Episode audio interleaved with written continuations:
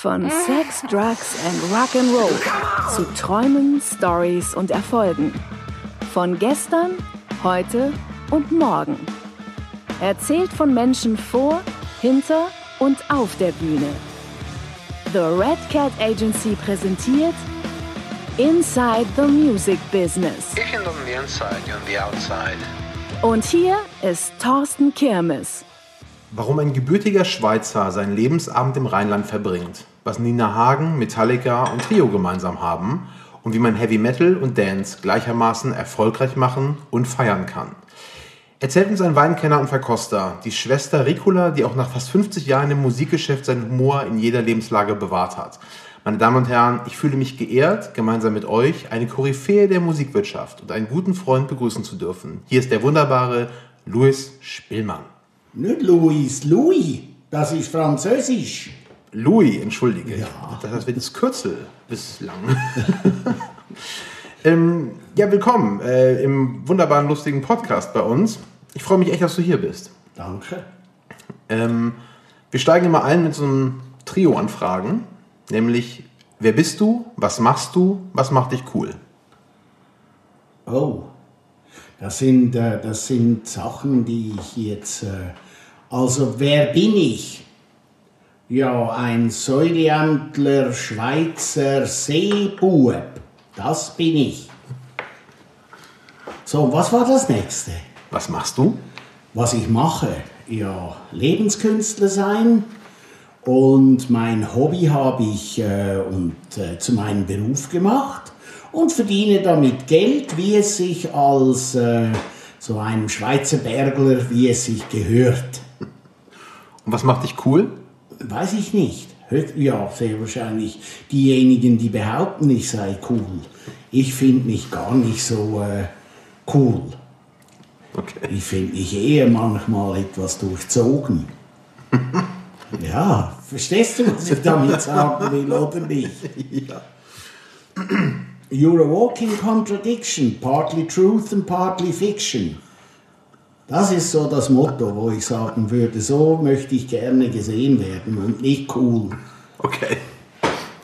Ähm, angeschlossen hieran äh, haben wir 15 sehr schnelle Fragen. Ähm, einfach ganz spontan antworten. Also das Erste, was dir in den Sinn kommt oder gegebenenfalls einfach abschätzen. Was darf an einem Sonntag nie fehlen? Brötchen. Enter Sandman oder Desire? The Sandman. Was sagst du Elton John, wenn du ihn im Aufzug triffst? Hi, Elteri. Wenn du weltweit... Kein Witz übrigens. Der, der würde lachen.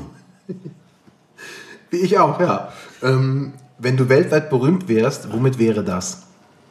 Ja, das ist jetzt wieder schwierig. Das ist schwierig. Bin ich nicht schon weltweit berühmt? Für das, dass ich die falschen Künstler unter Vertrag genommen habe und viel Geld ins Sand gesetzt habe. Könnte ja sein. Könnte sein. Ich wüsste es nicht. Oh doch, doch, jetzt habe ich's. Da ich eidgenössisch diplomierter Pilzkontrolleur bin, der einzige Titel, den ich habe, möchte ich gerne noch eine neue Pilzart entdecken. Das wäre was. Okay. Der schlimmste Job, den du haben könntest? Als, na, das ist jetzt aber das Schlimmste. Gibt eigentlich doch Berge erklimmen. Die Schweiz oder der Rest der Welt? Ja, natürlich die Schweiz. Welches Kompliment hörst du am häufigsten? Na, keins. Wer hat's erfunden? Ja, das erfunden haben es die Appenzeller. Nicht Ricola. Das war nur ein Zufall. Wenn du im Schlaf reden könntest, was würdest du sagen? Das ist, äh, ich will nicht im Schlaf reden könnten. Du musst dir mal überlegen, was da alles rauskommt. Das möchte ich nicht drüber nachdenken. Cloudy Bay ist? Ein Wein aus Neuseeland. Da war ich übrigens. Worauf achtest du als erstes, wenn du jemanden kennenlernst? Auf die Stimme. Bei den Kastelruther Spatzen wärst du? daneben. Was würdest du niemals tun? Unhöflich sein. Was hast du als letztes gekauft? Ein Saibling frischester Art am Samstag. Gute ANAs sind? Rar.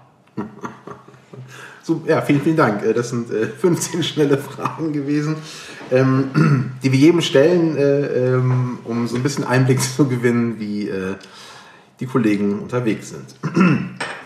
Louis, du bist seit äh, 50 Jahren fast in der Branche unterwegs, hast deine ersten Schritte äh, bei der Schweizer Phonogramm getan. Wenn du jetzt zum Telefon greifen könntest und dich vor deinem ersten Arbeitstag selbst anrufen könntest, was würdest du dir für die Zukunft raten? Bleib so wie du bist, weil mein erster Arbeitstag war ein Sonntag. Und meine allererste Tat war, zum Flughafen Zürich zu fahren, um eine Gruppe namens Black Sabbath abzuholen und zu betreuen. Im Übrigen hatte ich von dem verdammten Job überhaupt keine Ahnung. Aber ich habe Geld gekriegt und ich durfte an ein Konzert und ich musste mich um Black Sabbath kümmern. So. Also kann ich nur sagen, geil. Ähm, aber erzähl, erzähl doch mal, also das ist ja nun ein paar Tage her. Ähm, wie ist deine persönliche Geschichte? Also da hat alles angefangen, wohin ging es von da aus und äh, wie bist du denn letztendlich hier in Köln angekommen? Also einfach mal einen Rückblick über dein Leben in der Musikindustrie quasi. Das ist wunderbar, wie viel Zeit das du da eigentlich mitbringst, oder? Das war ja Anno Domini äh, 1971. Ähm, die äh, 68er Jahre, die hatte ich in Paris verbracht, weil ich ja an die Université d'Outre-mer étrangère wollte, um ein Übersetzungsdiplom in Französisch zu machen, um dann zur UNESCO zu gehen. Ihr seht also, äh, oder ihr hört, dass sich hier ein intellektuelles Kind präsentiert. Dieses intellektuelle Kind ist dann nach Paris, nach London. Und wir reden da 1969. Und da wollte ich an die London School of Economics. Dafür fehlte mir aber ein Ding, nämlich ich musste das Proficiency machen, musste richtig Englisch lernen, um mich dann melden zu können. Also war ich dann äh, anderthalb Jahre in London. Die Zeit verging wie im Fluge, war ja auch die richtige Zeit. Ich war äh, die ganze Zeit im Marquis, im Rainbow oder im Mean Fiddler und wo auch immer irgendwelche Bands, auch Ronnie Scotts, auftraten. Spielmann war da und sah sich alles an. Es waren die Swinging 60s, 70s, oder? Anyway, ich habe es dann geschafft, sogar das Proficiency und äh, konnte aber dann nicht anfangen zu studieren und bin zurück nach Zürich, um mir einen Job für ein Jahr zu suchen.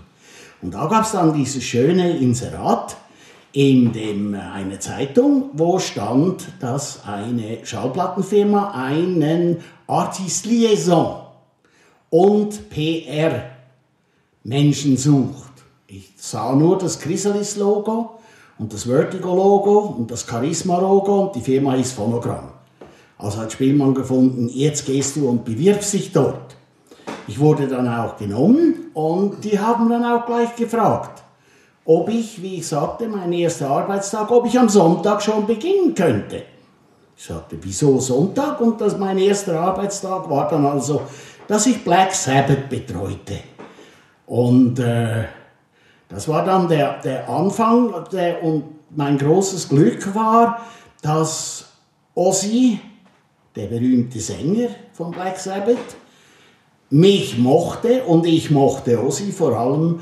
Das war ja damals Volume 4, die gerade die LP, die dann rauskam. Also es war meine Musik in dem Sinn, Iron Man und was so dazugehörte.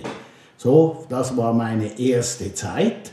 Spielmännchen äh, lernte dann in der Woche drauf äh, die äh, verschiedenen Radiopersönlichkeiten kennen. Oder? Und vor allem lernte ich dann meinen auch heute noch sehr engen Freund Elias Fröhlich, seines Zeichens damals äh, neben Jörg Marquardt erster Chef von Pop Rocky. Also Pop war das damals. Oder? Und später dann noch Rocky und Metal Hammer und alles Mögliche, was immer die alles noch äh, machten. So. Und jetzt möchtest du, dass ich so weitermache. Sehr gerne. Also, und dann äh, äh, mit Elli habe ich dann abgesprochen, dass ja langweilig war, da immer nur über Sachen zu reden, dass wir uns zweimal die Woche trafen und zwar zum Minigolf spielen. Derjenige, der gewann, der musste die Wurst und das Brötchen bezahlen und äh, der Verlierer und Bezahler, oder, der äh, hatte dann auch einen Wunsch frei. Das heißt, Eli hat dann von mir verlangt, dass er ein Interview kriegt mit Genesis und ich habe von ihm verlangt, dass er irgendwelche unbekannte, wie sagt er immer, den kennt keine Sau. Warum soll ich jetzt über den schreiben? Und ich sagte dann, Eli, du hast verloren, Gott. Ein Schweizer Kraftausdruck. Oder, und so habe ich dann meine ersten, wie man so schön sagt, äh, Sprossen abverdient als Promotion-Mann. Das ist übrigens das, was man äh, haben muss. Und dann an einem schönen Tag, ich war anderthalb Jahre in der Firma, oder? Äh, kriegte ich ein Tape auf den Tisch. Das war dann der Tag, wo ich A&R wurde. Das war nämlich, auf einmal tönte da Schweizerdeutsch, Berndeutsche Rockmusik. Das war der berühmte, waren die berühmten Rumpelstilz. Das war mein erstes Signing. Und aus Rumpelstilz, der Sänger war der Polo Hofer. Und diejenigen, die sich ein bisschen mit der Schweizer Geschichte auskennen, die wissen Musikgeschichte Polo National. Polo Hofer ist der große, große Künstler, der verstorben ist jetzt seit ein paar Jahren, aber der so alles, was du haben kannst. Und die Schweiz macht dir ja dann auch noch zu Lebzeiten natürlich eine Briefmarke, wenn du etwas taugst. Also hat Polo auch seine Briefmarke gehabt. Und Rumpelstilz war mein erstes Signing. Durch diese Band bin ich dann auch selbst in Deutschland bekannt geworden, weil der Kiosk war auch ein veritabler Hit in, äh, in Deutschland. So, aber dafür gesorgt, dass ich nach äh, äh, zwei Jahren, drei Jahren äh, nach Holland und England kam, zu Phonogram International. Das hatte eigentlich die harte Liga, nämlich vor allem äh, mein, äh, der Freund Ozzy Osbourne, der mich bei Status Quo eingeführt hatte und bei Rush und bei allen den Acts, die auf Vertigo bei der Phonogram waren habe mich dann auch noch sehr reingehängt in die ganze Progressive Rock Szene, so mit Vandergraaf Generator, die hatten immer geil, die Charisma Acts hatten einfach geile, geile Namen. Äh, Vandergraaf und String Driven Thing und vor allem natürlich Genesis, die äh, vom Intellekt her mir auch sehr zusagten. Genesis fand ich finde ich heute noch eine der ganz sicher genialsten Bands. Und mit denen habe ich dann äh, angefangen zu arbeiten, war dann noch äh, Product Manager für, äh, also international für äh, Charisma und natürlich das berühmte Mountain Records Label von Bill Feely. Mountain Records war ein schottisches Label. Bill Feely war der, war der Sohn des äh, Loch Lomond Whisky Brenners war also, der übernahm dann mit 27, weil sein Papa an einem Herzinfarkt starb, übernahm der die Loch Lomond Whisky äh, Destillerie äh, da im Norden von Glasgow. Und weil ihn das eigentlich irgendwo nervte, fand er, er macht jetzt noch ein Label. Und dieses Label hatte die berühmte schottische, nur schottische Acts, muss man dazu sagen. Die Nummer eins war Nazareth, von Dan Firmlin. Die Nummer zwei war die Sensational Alex Harvey Band aus Glasgow. Und äh, als ich Bill Healy kennenlernte und ihn fragte, warum hast du eigentlich hier äh, dieses Label? Das sagte ja, Rock Music is making more fun than anything else. Aber sein Ding war, da er Schwierigkeiten hatte in Amerika, Werbung zu machen für seinen schottischen Whisky, hat er gedacht, aha, wenn ich jetzt berühmte Bands habe, dann schicke ich die auf Tour und die müssen auf, wenn man also dann Nazareth auf Tour gesehen hat, auf der Bühne, dann hast du festgestellt, dass die ganze Batterie von Marshall-Verstärkern auf jedem Stand mindestens drei, vier Loch Lomond Flaschen Und die Band war aufgefordert, regelmäßig natürlich Loch Lomond zu trinken. Sie haben auch Müsterchen verteilt, oder? Und so war diese Werbekampagne eigentlich sehr erfolgreich. So hat er dann äh, alles und zusätzlich haben dann seine Acts, ich meine äh, Nazareth vor allem natürlich, die haben auch äh, ganz schön noch paar LPs verkauft und touren heute noch. Das ist ja auch das Schöne. So, und dann äh, bin ich dann, oh Gott, jetzt ist es so, verhaspel ich mich in dem ganzen Wahnsinn.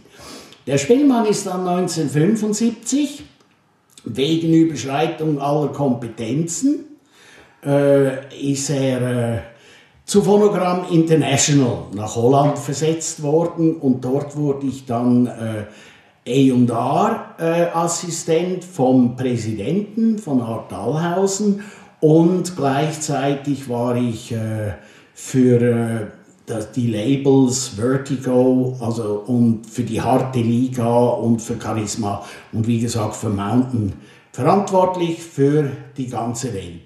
Bin fröhlich also durch die äh, Pampa gereist, oder? Als Senior äh, Vice President A&R, das hieß, ich musste, man muss sich das vorstellen, ich war da 25, ich musste mindestens Business, wenn ich erste Klasse fliegen. Ich musste, wenn ich in New York war, im Park Meridian, also in Top-Hotels absteigen und da im Mindesten in eine Minisuite. Und es war einfach obergeil, so als 25-Jähriger. Äh, ich bin dann immer nach Zürich geflogen, weil ich gern mit der Swissair flog, weil die hatte damals in der ersten Klasse, kriegtest du noch, der Koch hat noch gekocht, muss man sich vorstellen hat noch gekocht und die Zigarren, die du kriegst, waren von Dino Davidoff, die du nachher natürlich geschmaucht hast, ganz zu schweigen, was es da alles gab. Und dann bist du in äh, JFK, bist du gelandet und du musstest nicht durch die normale Immigration, sondern du bist direkt durch den Sonderimmigration und bist dann nachher zum Helikopter und bist mit dem Helikopter von JFK in die 42. geflogen über New York und dort wartete dann die Stretch Limo in der 42. auf den Spielmann und hat ihn dann in die 57er ins Park Meridian, wo er eine Suite hatte, gefahren. Eigentlich ein geiles Leben, fand ich für 25. Und all das hat mich nichts gekostet. Ich kriegte also, das war das Tolle an, äh, oder ist das Tolle auch heute noch an meinem Job, du musst nichts bezahlen für die, damals waren LPs. Die waren nicht billig, darf man nicht vergessen. Das war, wenn man das, äh, war um die 27, äh, äh, weiß nicht wie D-Mark, wie das damals war, aber es waren 27 Schweizer Franken, das sind sicher heute 30, 40 Euro, wenn nicht mehr, oder? Und dann durftest du alle Konzerte sehen, hattest immer Backstage-Pässe. Also eigentlich hat ab da die äh, liebenswerte und tolle äh, Philips Ton, der Phonogramm war ja ein Philips Unternehmen, hat eigentlich meinen gesamten äh, privaten und äh, ich war eigentlich immer an, auf Arbeit. Ich, oder man kann sagen, ich war eigentlich immer nur privat. Ich habe eigentlich nur hobbymäßig das alles entsprechend gemacht. Und dann war es dann so, dass ich so langsam von dieser ganzen Geschichte mit der Hin- und Herfliegerei äh, und immer ständig, ich war dann wirklich auch weltweit unterwegs als so, ja, wie soll man sagen, Verbindungsoffizier. Man muss sich das natürlich vorstellen, Mitte der 70er Jahre waren die ganzen Phonogramme ähm, Offices ab Mitmanagement überaltet. Das waren alles so für mich damals, also heute muss man natürlich aufpassen, oder? Aber damals, das waren alles uralte Säcke, so um die 50, die eigentlich niemand mehr brauchte. Und vor allem hatten, fanden sie, dass das, was auf dem Metal-Label los war, auf Vertigo, das fanden sie alle nur mühsam und wollten ja nicht an die Konzerte. Und meine Aufgabe war es, vorher hinzugehen, um nur diejenigen an die Konzerte mitzunehmen, wo ich wusste, dass die Sabbaths oder, wer, oder äh, Quo oder wer es war, ja es auch gut fanden.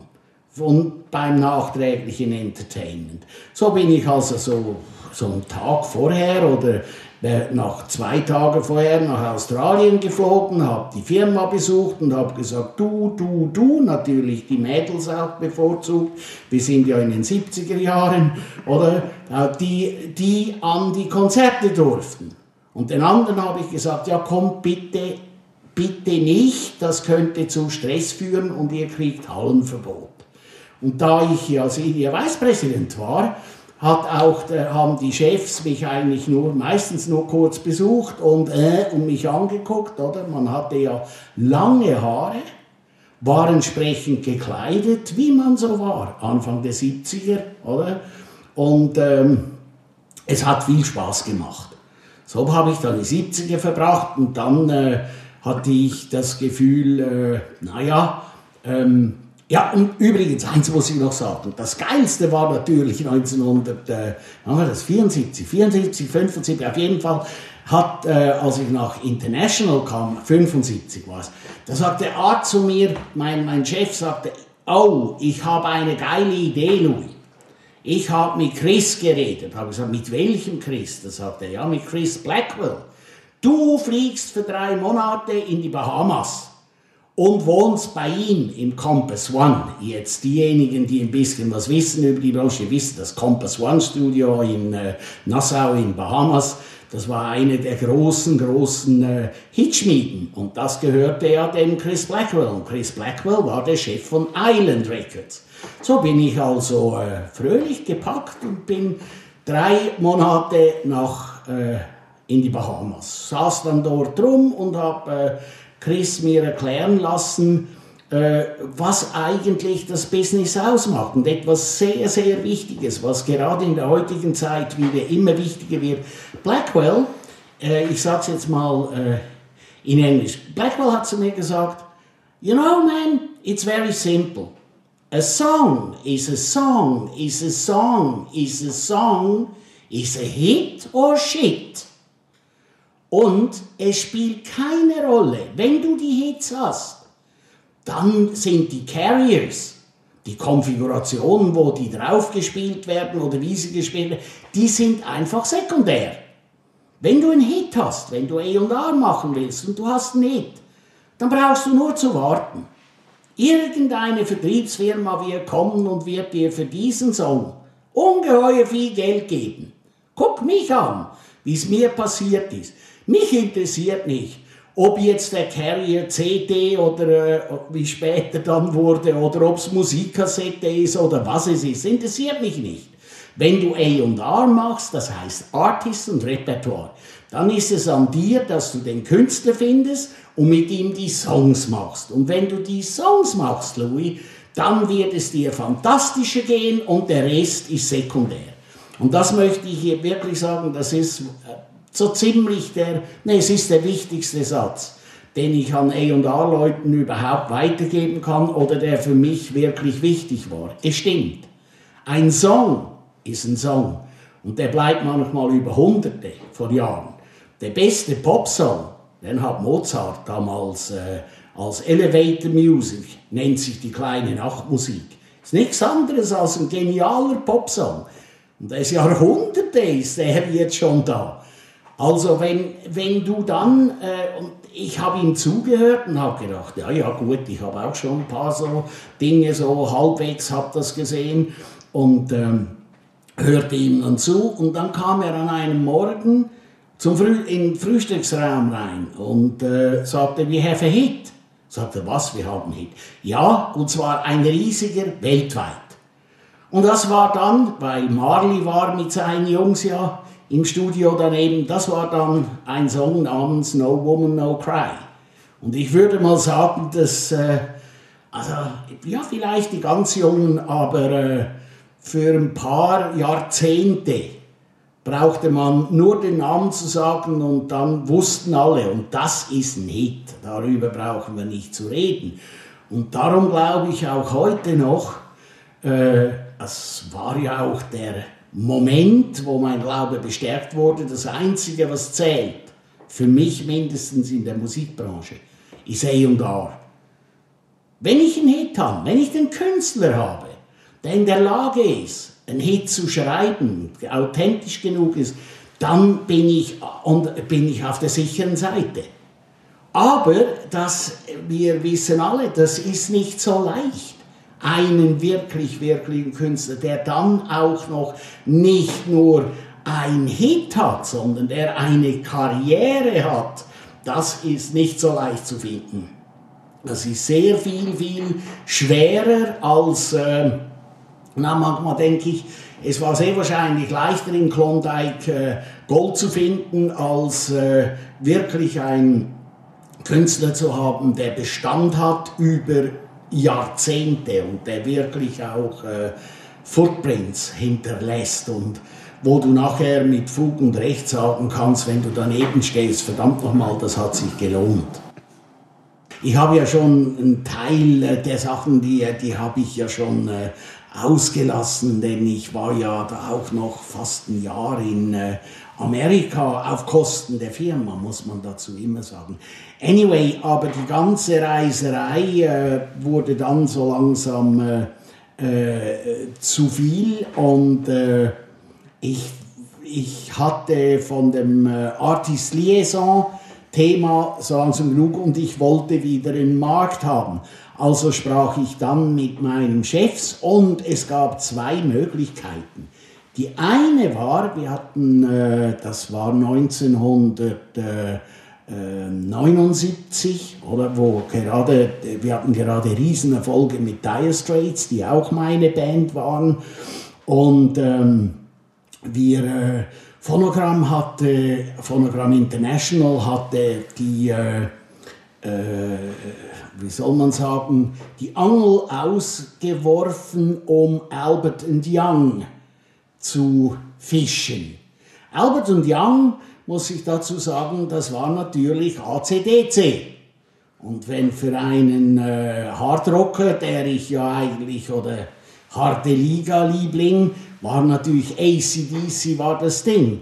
Und wir, äh, ich bin dann mit Art nach äh, Sydney geflogen und wir hatten die ersten äh, Gespräche, dass die Phonogramm ein Label macht in Australien mit dem Flaggschiff ACDC und mit der Mithilfe von Angus und seinen Brüdern. Das darf man ja nicht äh, vergessen, da waren äh, seine Brüder waren ja auch Flash in the Pan war einer seiner von Angus' Brüdern, einer der Young Brothers, war da drin. Die hatten einen sehr erfolgreichen Verlag und so. Und wir wollten also mit ACDC ein neues äh, Rock Label machen. Und Spielmann hätte dann der MD davon sein sollen. Das war natürlich genau nach meinem äh, Gusto. Ist gescheitert an einer Overdose of Advance, wie man so schön sagt, weil Emmet Ertegan von Atlantik und Warner hat einfach sukzessive jedes Mal, wenn eine neue Offerte da war, die mit ein paar Millionchen äh, übertünkt. Oder? Das eigentlich für die Australier musste, war das ein Fest, aber für mich nicht so. Dann hatte ich äh, das andere Idee war äh, die Phonogramm äh, Kanada, die war damals in Montreal oder ich fand Montreal, finde ich auch heute noch eine der faszinierendsten Städte und ich hatte so das Gefühl, äh, das wär's doch. Ich gehe jetzt mal zuallererst nach Kanada, sitze dort etwa zwei Jahre rum und dann gehe ich als A&R äh, nach Amerika. Ich meine, jeder, jeder A&Rs Traum ist einfach, damals vor allem, wenn man in der härteren Musik gearbeitet hatte, war einfach, ich gehe in die USA weil da sind die Big Bucks und da sind die richtigen Bands und alles. Und ähm, so habe ich dann äh, gefunden, naja, äh, dann gehe ich halt nach Kanada. Und da in Kanada hatten wir, die Phonogramm, hatte eine der ganz großen kanadischen Gruppen namens Rush unter Vertrag. Und das war, Rush ist für mich auch so eine, der, was ich einfach an denen mochte. Ah, ein Trio, das so gnaden, auf der einen Seite so gnadenlose Härte zeigen konnte und doch so melodiös und so ungeheuer, äh die waren einfach wirkliche Könner auf ihren ganzen Instrumenten. Und ich hätte mich dann um Anthem Wir hatten mit dem Management von Rush in Vancouver dann eine äh, Kooperation gemacht, dass äh, Rush äh, neue Künstler entdecken würden. So. War auch wunderbar, hätte ich auch gerne gemacht. Nur es kam anders, als ich gedacht hatte. Ich kam fröhlich an einem schönen Frühling, ja, was war es? Ja, es war so Mai in die Firma, musste zum Chef und Art sagte, oh, ich habe mit Ossi Drexler geredet. Da sage ich, ja, das ist schön, dass du, Ossi Drexler, muss ich dazu sagen, es war der damalige Chef der Phonogramm Deutschland. Da habe ich gesagt, ja, das ist schön, dass du mit Ossi geredet hast. Was ist? Ja, du fliegst jetzt gleich nach äh, Hamburg. Die haben ein Problem. Die haben ein Riesenproblem. Weil die äh, internationale Abteilung ist ein Katastrophenladen. Habe ich ja, das wissen wir beide. Und was ist jetzt? Ja, ich habe Ed Bicknell, Manager von Dire Straits, und dem Tony Smith, Manager von Genesis, versprochen, du würdest diesen Job machen. Jetzt bitte verzeiht mir, aber eines muss ich euch sagen, als Schweizer in den großen Kanton versetzt zu werden, das ist nicht eine Beförderung, das ist leider Gottes eine Strafe. Und dass damit natürlich zwei wunderschöne, hochfliegende Pläne von Louis Spielmann in die Binsen gingen, das kam dann noch dazu. Anyway, ich wusste ja, dass äh, der äh, Ossi Drechsler war ja ein Österreicher, also mit Österreicher können wir es ja auch nicht so, aber trotzdem, Ossi fand ich, ja, der ist ja okay. Anyway, ich wurde dann nach Deutschland versetzt. 1979. So, und habe dann die internationale Abteilung gemacht und habe die ganze äh, Firma reorganisiert und habe gedacht, okay, dann kannst du ja dann wenigstens nach Montreal, nachdem jetzt äh, Australien in die Binsen ist. Wurde, kam dann aber anders. Es hieß, nö, Australien ist auch, äh, Kanada ist auch nicht mehr. Du bleibst, die, die, freuen sich alle über dich, du bleibst in, äh, äh in Deutschland. So. Und äh, ich, aber was, also, diese, der internationale Job da als Marketingchef oder sie haben mir dann noch äh, meine Person aufpoliert, nannten mich General Manager, gaben mir einen Wagen mit Chauffeur. Das war zwar schön und die, damit waren die Besuche in die Reeperbahn so, dass ich äh, wieder nach Hause gefahren wurde und äh, oder meine, man muss sich das auch vorstellen. Hamburg, Hamburg, ich habe nur äh, eigentlich Freunde in der harten Liga gehabt. Was wollte die harte Liga nach dem Konzert? Essen gehen?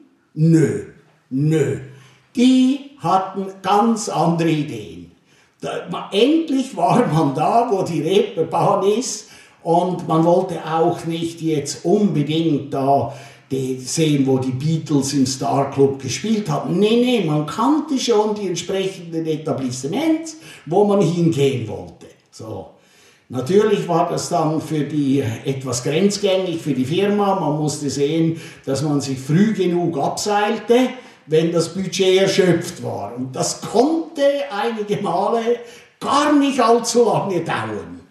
Die Damen waren freiwillig und freizügig und meine Jungs waren fröhlich. So, also hatte schon auch, das war dann, jetzt war ich also in äh, Hamburg und habe gedacht, nee, nur international. Also wollte ich national machen. Sagte, ich möchte, ich möchte nicht nur, dazu muss ich sagen, ich war ja nicht nur äh, äh, General Manager für die Phonogram International dort, sondern ich war immer noch Senior Vice President International. Das heißt, ich bin für International, für die Phonogramm in äh, Holland und in England, bin ich nach Amerika geflogen, um Bands unter Vertrag zu nehmen äh, für äh, die Welt außerhalb von äh, USA, Kanada. Und da war ich bekannt dafür, dass ich die harte Liga unter Vertrag nahm. Oder, und habe dann da Ronnie James Dio und äh, äh, viele von den Leuten, Bands, die in, bei Warner oder bei äh, CBS waren in Amerika oder Geffen, habe ich dann für äh, Europa und den Rest der Welt unter Vertrag genommen. war auch ganz interessant. Ich hatte zwei Chefs. Eigentlich hat der Schweizer sich gesagt, ich habe keinen Chef und je nachdem konnte ich die entsprechende Karte hervornehmen. Aber ich hatte Blut geleckt und ich wollte A&R werden. Also habe ich mir gesagt, Moment mal, die Phonogramm hatte damals nur Schlagerkünstler. Also habe ich mal äh, die äh, verschiedenen Schlagerdamen wie Marianne Rosenberg, Vicky Leandros und so hat denen mitgeteilt, ja, dass halt äh, die Ehre ja unter Louis Spielmann nicht sein könne. Und äh, das hat dann ein anderer Herr gemacht, oder? Und ich habe neu angefangen. Und dann ein E&R, der definiert sich ja durch sein erstes Signing. Das ist meiner Meinung nach immer noch das, so habe ich es weltweit einfach gelernt.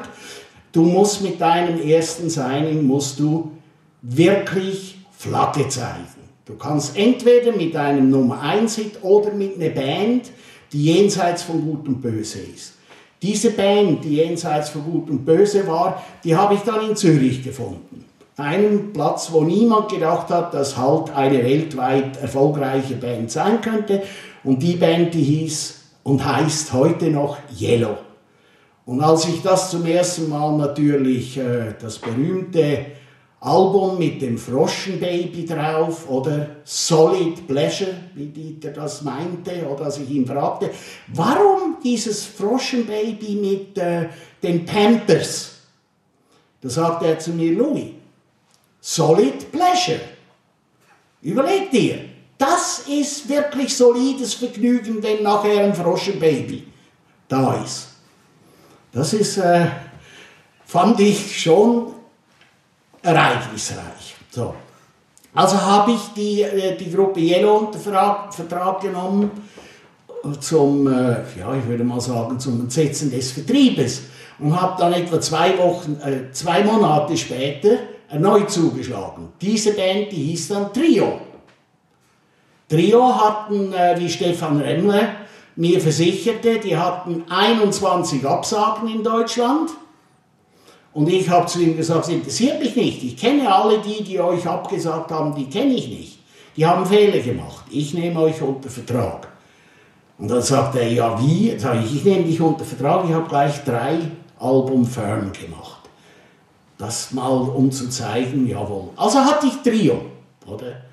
Und da, auch das war äh, der, und dann da als drittes, weil ich wollte doch auch noch etwas äh, in, für die harte Liga tun, aber nichts gefiel mir so. Die einzigen, die ich ja wirklich toll fand, das waren die Scorpions, aber die waren fest in den äh, Händen von äh, der Eni, also konnte ich die nicht kriegen. Aber da gab es eine Blondine, einen jungen Schreihals namens Doro Pesch. Die hatte eine Band namens Warlock. Und damit war ich dann der Erste, der eine Frau unter Vertrag, oder der, sie war 16 damals, oder? Also sogar noch äh, der Baba und die Mama mussten unterscheiden, oder? Und so habe ich dann die erste Frau in Metal unter Vertrag genommen. Und der Rest ist Geschichte. Dass Toro wirklich gezeigt hat, oder? Äh, und das hat mir, muss ich auch wirklich sagen, wieder ungeheuer neue Türen geöffnet in dem Metal-Thema. Einer der größten Fans von Doro Pesch, von Warlock, war Lenny Kilmister von Motorhead. Der hat äh, Doro damals dann geholfen, als wir mit Triumph and Agony in Amerika waren und niemand sie äh, eigentlich haben wollte. Er ist äh, ich weiß noch, saßen wir im Park Meridian an der Bar und äh, äh, Lemmy kam da und wir kamen ins Gespräch. Man kannte sich ja, oder? Wenn du immer da backstage rumgrufst. Äh, und äh, ich habe dann Alex Grob, den Manager von äh, Warlock, geholt, den ich meinen Schweizer Kameraden reingeholt habe. Und wir sind dann zu Lemmy und haben Lenny mitgeteilt, er müsse uns helfen. Er sei der Einzige. Und wenn der Alex Grob eines konnte, oder, der ist äh, äh, Diplomierter oder so, der hat einen Titel als Psychiater und Psychologe und alles, dann war es dich in Grund und Boden sappeln. Anyway, wir haben es geschafft, dass wir äh, Doro haben wir dann wieder aus dem Bett geholt und die kam dann runter und äh, Lenny hat gesagt, okay, ich nehme sie mit, auch als Vorprogramm, als drittes Vorprogramm auf die Motorhead Tour. Und das war dann der Durchbruch von äh, Doro Page, also von Warlock in Amerika. Oder dank, äh, dank Herr Kilmesser. Und damit hatte ich, also ich finde, das ist eigentlich keine schlechte äh, Ausbeute. Drei Künstler gesigned und drei Hits.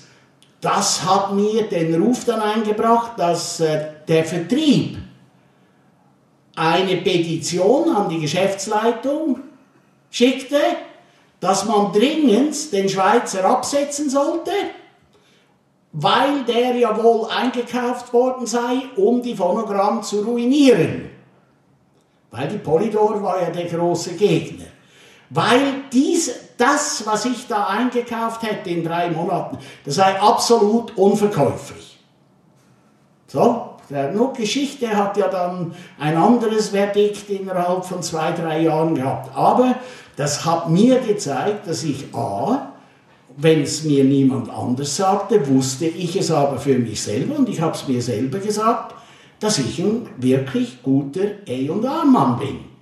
Und da es mich im Grunde genommen aufgeregt hat, dass ich immer ständig meine Chefs beknien musste, dass ich mal diese Acts unter Vertrag genommen hatte, habe ich dann Antrag gestellt, ich möchte gerne Chef werden, Geschäftsführer.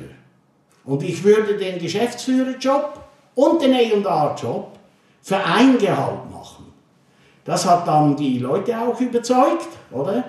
Und ich habe mir dann einen großen Spiegel gekauft. Weil man muss ja schließlich und endlich die Kommunikation zwischen dem Geschäftsführer und dem E&A-Mann, die musste aufrechterhalten werden. Diesen großen äh, Spiegel habe ich dann in meinen Konferenzraum gestellt und habe dann immer die Firma zu A&R-Meetings geholt und habe ihn vorgespielt was ich neu als A&R entdeckt hatte.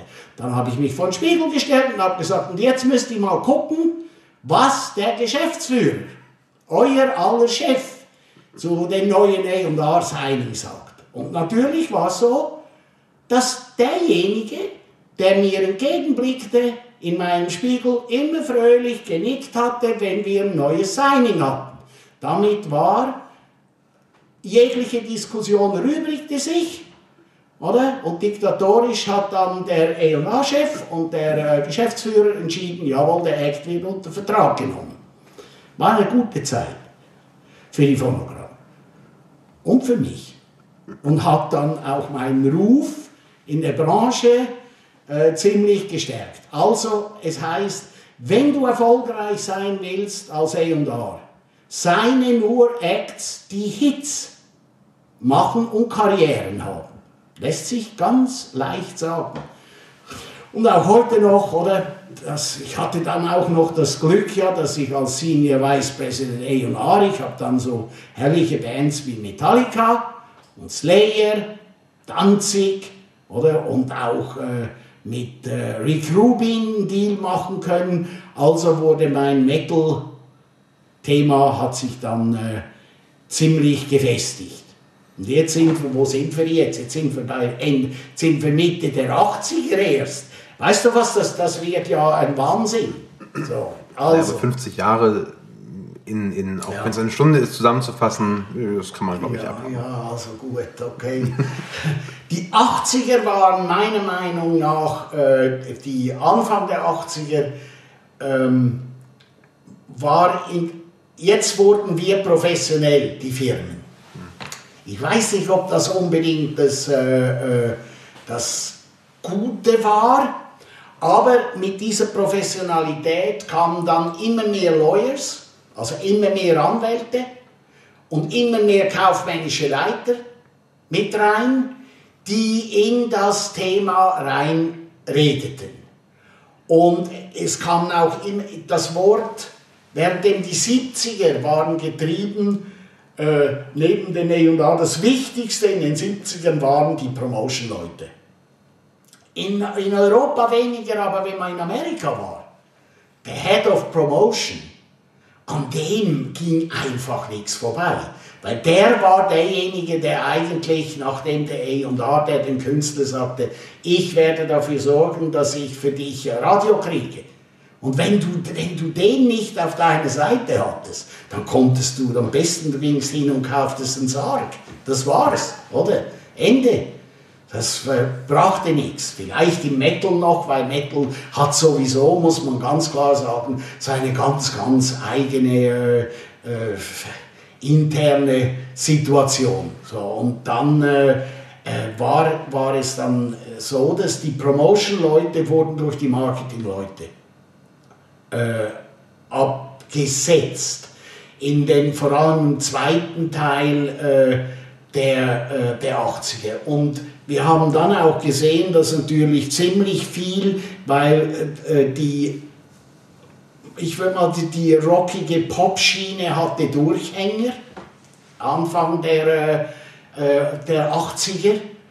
In Deutschland kam unter anderem, wenn ich mir vorstelle, dass man Yellow und Trio damals unter NDW verkauft hat, dann fand ich das immer eine sowas von falsche äh, Labeltätigkeit, mal losgelöst, dass äh, die Jungs von Yellow, äh, dass Dieter Meier vielleicht zwei Songs gemacht hatte auf Deutsch und der Rest war Englisch und äh, äh, Trio hatte mehr mit Dadaismus und mit äh, Literatur zu tun, als mit, äh, mit, Gedichten zu tun, als mit äh, äh NDW. NDW war einfach ein, ein Gefühl, wo du, äh, wo du wissen konntest, ja okay, äh, das, das vieles waren ja auch One-Offs und das war eine Strömung, von der man wusste, ja, die wird drei, vier Jahre, kamen wenig Künstler, kamen wenig wirkliche Albumkünstler, kamen dann daraus.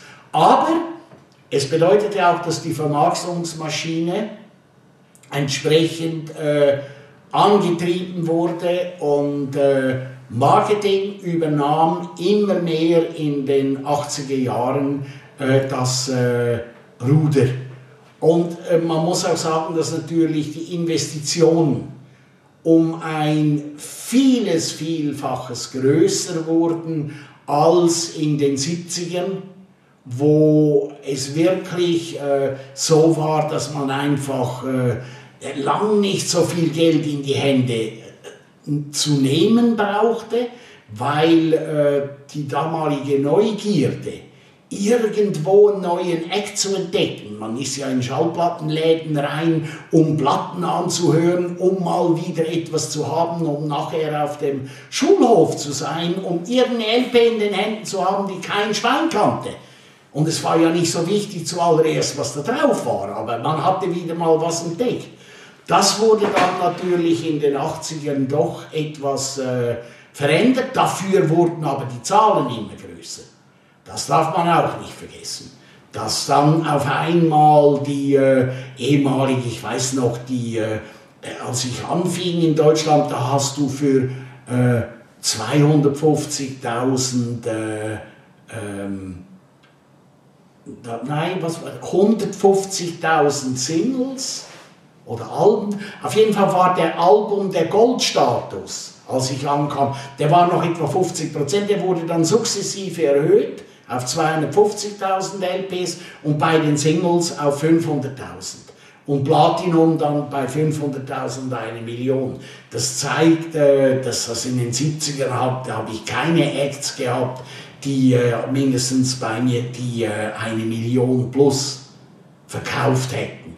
Und das wurde in den 80ern dann schon so langsam gang und gäbe, natürlich durch die ähm, durch, durch das Marketing, aber natürlich auch, das darf man auch nicht vergessen, nämlich äh, die Situation im Radio hatte sich grundlegend verändert, weil es wurde da, äh, auf einmal gab es äh, halt sehr viele Privatradios, die nach ganz anderen äh, Grundsätzen ihr Musikprogramm machten. Und das führte dazu, dass eigentlich äh, die, ja, ich würde jetzt nicht sagen, the fun was over, aber es hat natürlich schon etwas, äh, äh, die Firmen wurden etwas seriöser.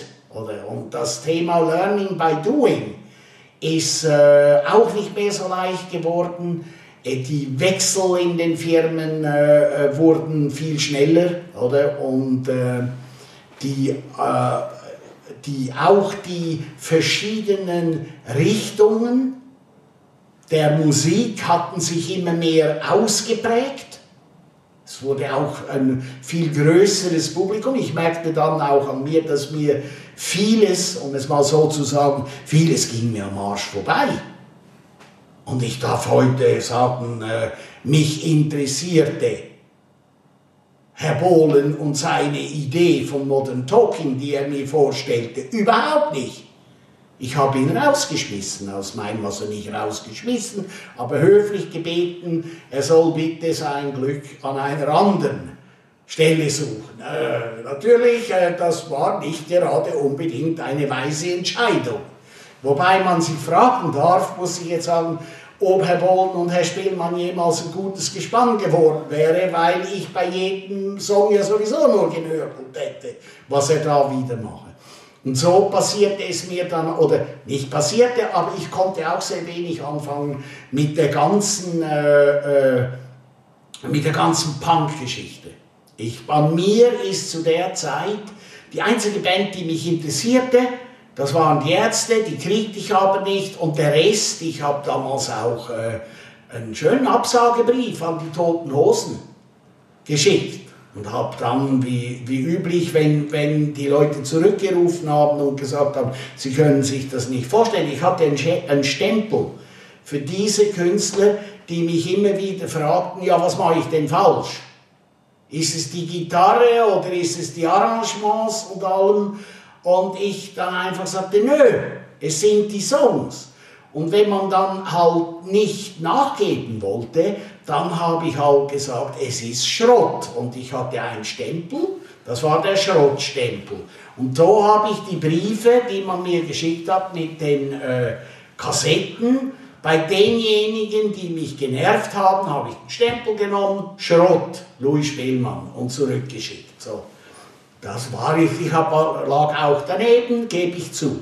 Punk war äh, nie meine, äh, meine große, äh, ich begriff das nicht ganz, weil ich war, es ist nun mal so, jede Art von Metal und Brachial, die Brachialgewalt des Metals und die vielen äh, Marshall-Verstärker auf der Bühne, die hatten mich mehr beeindruckt äh, und äh, da war einfach für mich die One and Only Band, wie der Name schon sagt, Metallica. Ich meine, hey, was brauchst du mehr als Metallica?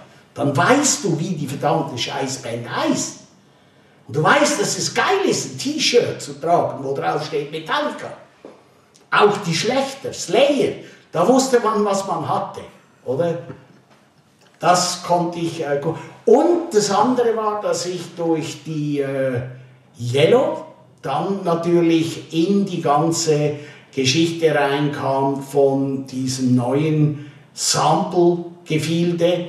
Heißt, dass ich äh, die Elektronik mir immer interessanter äh, wurde, Anfang der, Ende der 80er, Anfang der 90er Jahre und ich mich sehr interessierte dafür, was eigentlich so ablief äh, mit äh, äh, mit, mit den ganzen DJs. Ich hatte sogar in den 1988 ein äh, Label mit einem anderen Schweizer, mit Thomas Fehlmann. Einige kennen ihn von Palle Schaumburg vielleicht, andere kennen ihn von The Orb. Und er war Member of The Orb und Thomas hat äh, mit mir ein äh, ähm, Label gemacht, das hieß äh, ähm, Electronic Beats, aber äh, wie später das von der, der, der, aber das hat nur eine, äh, ein Jahr gedauert, weil der erste Act, den ich hatte, das war Westbam. Nur ich begriff nicht und ich zog damals die Firma gerade von äh, Hamburg nach äh, Köln ich begriff nicht, was der Künstler mir damit sagen wollte und ich stellte das nach äh, etwa 10, 12 Inches, weil die Jungs wollten immer 12 Inches machen und das möglichst schnell. Und das irgendwie kriegte ich nicht so auf die Reihe. Diese Schnelligkeit, in dem einfach dieses Business lief, Oder? Ich war zu sehr immer noch verhaftet mit der Firma auch in diesem ganzen, äh, eigentlich im Battle-Geschäft und im Hardrock. Und da war die Phonogramm dann Anfang der 90er oder waren wir die, die eine Kraft, mit der man zu rechnen hatte. Als 4% Firma, wo ich Geschäftsführer war, ich habe ja dann auch die Scorpions wieder reaktiviert, nachdem ich es eine Schande fand als Schweizer, dass die ENI die äh, rausgeschmissen hatte, bin ich nach Hannover gefahren und habe mit Klaus und Rudolf einen äh, Nachmittag und habe gesagt, ich nehme euch unter Vertrag. Hieß, hieß es, ja, aber du, äh, du kannst uns nur unter Vertrag nehmen, wenn wir auch in Amerika ein Deal kriegen. Der äh, Late, der verstorbene äh, Uwe Block war ihr äh, Manager, oder? Und Uwe sagte, der mich ja, den mochte ich auch, er mich auch. Wir hatten zusammen die schwedische Band Treat, auch eine Metalband, die es leider Gottes nie wirklich schaffte. Und ähm, dem habe ich das gesagt. Dann äh, sagt er, ja Louis, wir brauchen aber einen Amerika-Deal. Bin ich nach Amerika. Und in der Zwischenzeit war in Amerika äh, der äh, Sänger von Gentle Giant, nämlich, äh, wie hieß er schon wieder? Hm. Derek Schalman. Derek Schalman war Chef, A&R-Chef geworden. Und ich war, jetzt kann man wieder sagen, siehst du, es lohnt sich, wenn man sich um jeden Künstler kümmert, wenn sie noch klein sind. Er war der Sänger von einer sogenannten Progressive Rock Gruppe namens Gentle Giant. Und ich war in der Schweiz der Einzige, der Gentle Giant in die Top Ten weltweit gebracht hatte. So, und das hat mir die Band nie vergessen. Also bin ich in Amerika zu, zum neuen Head of A&R, der Head of A&R wurde, weil er Bon Jovi unter Vertrag genommen hatte und äh, Cinderella und noch verschiedene andere Bands, aber Bon Jovi. Und ich habe dann äh, Derek bekniet, dass er mit mir ein Joint Venture macht. Und der hat dann das gemacht. Und so haben wir die, die Scorpions. Die hatten die Scorpions schon in Amerika für äh, drei Alben vorher, aber er war eigentlich nicht so jetzt unbedingt. Ich habe ihm gesagt, du brauchst dir keine Sorgen zu machen, Derek. Ich kümmere mich um Hannover. Oder? Und du, ich brauche nur, dass du sagst, jawohl, du veröffentlichst das und dass du deinen A&R-Input mitgibst und mir hilfst. Hat er ja gesagt. Oder? Und der Rest ist ja schlichtendlich Geschichte. Unsere erste LP, die wir äh, gemacht hatten, das war äh, mit äh, Wind of Change drauf. Und dass die, dass die Mauer fiel, ich äh, bin da einig mit Klaus. Äh, meine, er war schuld, jawohl. Wäre er nicht an der Moskwa rumgelatscht und hätte Wind of Change gesungen und das gefühlt, dann wäre das nicht passiert. So, also, Hasselhoff kann man in der Pfeife rauchen. Das nur mal so nebenher. Und äh, äh das auch so also ich hatte ja übrigens, ich habe noch einen, einen, Rekord, darf ich sagen. In meinem letzten Jahr, bevor ich ja dann die Firma Phonogramm verlassen habe, durfte, sollte, musste, oder? War ich, der, ich äh, derjenige, der äh, drei in den Albumcharts drei Einsen hintereinander hatten in den Albumcharts. Zuerst waren die Scorpions auf eins. Dann kam Metallica, da waren die Metallica auf 1 und dann war äh, die Scorpions auf 2 und das dauerte immer Wochen. Und dann habe ich als dritte, das dritte war das letzte Album, das Mark Knopfler als Dire Straits machte. Und Mark wollte keine äh, ähm, Promotion machen. Und ich hatte ihn aber, weil ich war der Erste, der damals Sultans of Swing veröffentlicht hatte und ich war der erste internationale Product Manager von, den, äh, äh, von Dire Straits. Also habe ich ihn gebeten, ob er nicht kommen würde und ich musste ihm versprechen, dass er aber den ganzen Tag in Neuschwanstein verbringen dürfte und sogar in Neuschwanstein logieren dürfe. Hat er dann auch gedurft.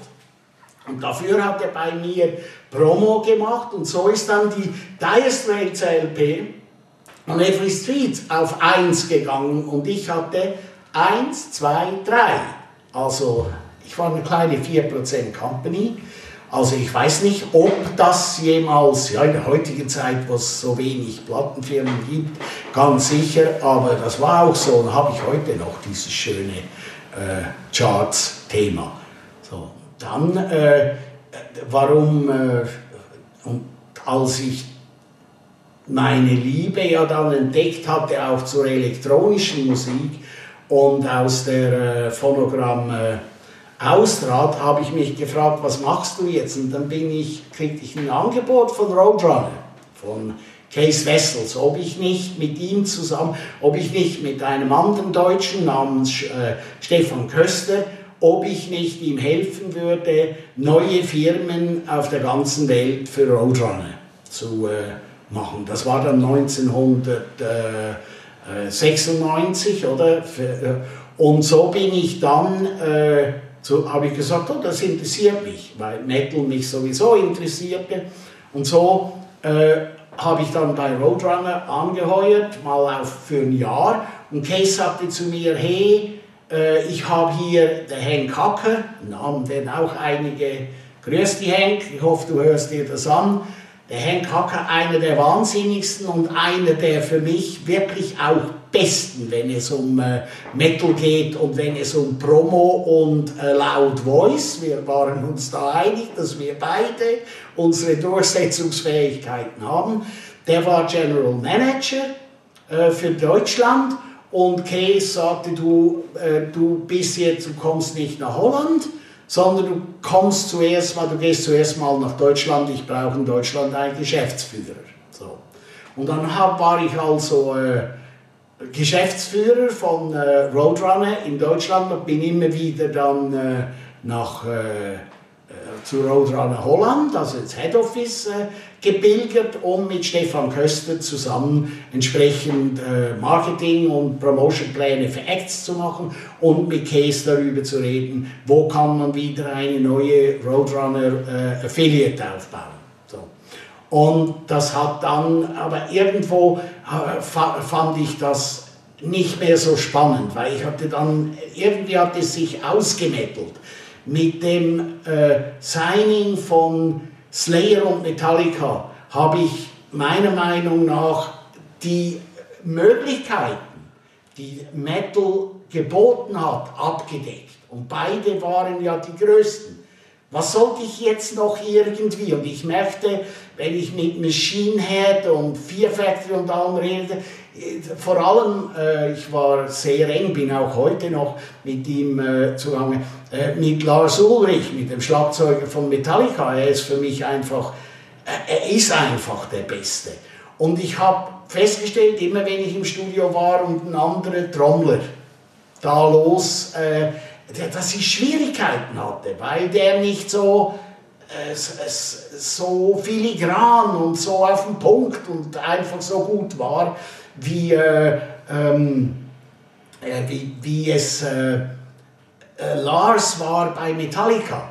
Natürlich kann man dann Dave Lombardo von, äh, von Slayer oder auch Igor, der, der Drummer von Sepultura. Die Sepultura waren ja bei Roadrunner. Du kannst nicht sagen, die sind schlecht, aber sie sind einfach anders. Und ich habe dann immer natürlich äh, kritisiert. Oder ich, der, äh, der, der Igor, der Drummer von Sepultura, der schließt die Stöcke mal mir und sagt, fuck you Spillman, fuck you motherfucker, never, never mention this fucking other drummer again. Und da habe ich gewusst, hey, jetzt wirst du langsam, es wird, du musst aufpassen, es hat sich ausgemettelt. Und dann habe ich zu Case gesagt, hm, warum die Free Spirits, die die Mettler sind, das sind ja eigentlich auch alle die DJs. Wollen wir nicht, lass uns doch ein Underground-Label machen mit, äh, äh, mit, mit DJs. So. Und dann habe hab ich gedacht, ja, okay, und dann habe ich so äh, rumgefragt, äh, kann, ich brauche aber für das, ich bin zu wenig in der Szene drin, äh, kann mir jemand, in, in der Zwischenzeit war ich in kann mir jemand sagen, gibt es irgendjemanden, der mich da unterstützen könnte? Und um die Ecke kam mein engster und leider verstorbene Gottfried Engels. Als ich Gottfried zum ersten Mal traf, wir waren eine Seelenverwandtschaft, wirklich, und diejenigen, die ihn erlebt haben, er war einfach, er war ein grandioser, oder Betreiber des legendären Clubs Neuschwanstein, wo er Leute auch wie David Morales und äh, wirklich Top-DJs gekriegt hatte und denen sagte, ich bezahle dich, wenn du dann mal aufgelegt hast. Du kriegst jetzt ein Ticket und ein Hotelzimmer und dann kommst du ins Neuschwanstein und dann legst du vier Stunden auf und ich entscheide nachher, was mir das jetzt wert ist. Ich, ich dachte, Mensch, das gibt's ja nicht. Oder? Aber die haben das alle gemacht. Selbst Morales ist, äh, kam dann, wenn er, äh, wenn er da war. Und so habe ich also mit Gottfried angefangen. Und Gottfried sagte, okay, dann machen wir so ein, ein richtig Hardcore-Techno-Label. So, und hatte dann auch gleich äh, den, den, ersten Track, I Wanna Be a Hippie von den Techno-Heads. Er mit dem, äh, seinem Partner, in, äh, in Roadrunner Holland oder hatten das dann ausgegraben. Dann wurde das Nummer eins. Aber was natürlich weder Herr Engels noch der andere Roadrunner A&R bedacht hatte, dass das verdammte I Wanna Be Hippie Sample von Cheek and John war, wäre das nie ein weltweiter Hit geworden. Und wäre das nicht auch in Amerika ein Hit geworden, hätte kein Schwein kein Hahn danach gekräht, aber so wurde natürlich der Nachlass von Cheaton John, irgendein Anwalt, wurde natürlich aufmerksam. Und somit sind die ganzen Freunde von äh, dieser Single sind dann halt an diesen Estate.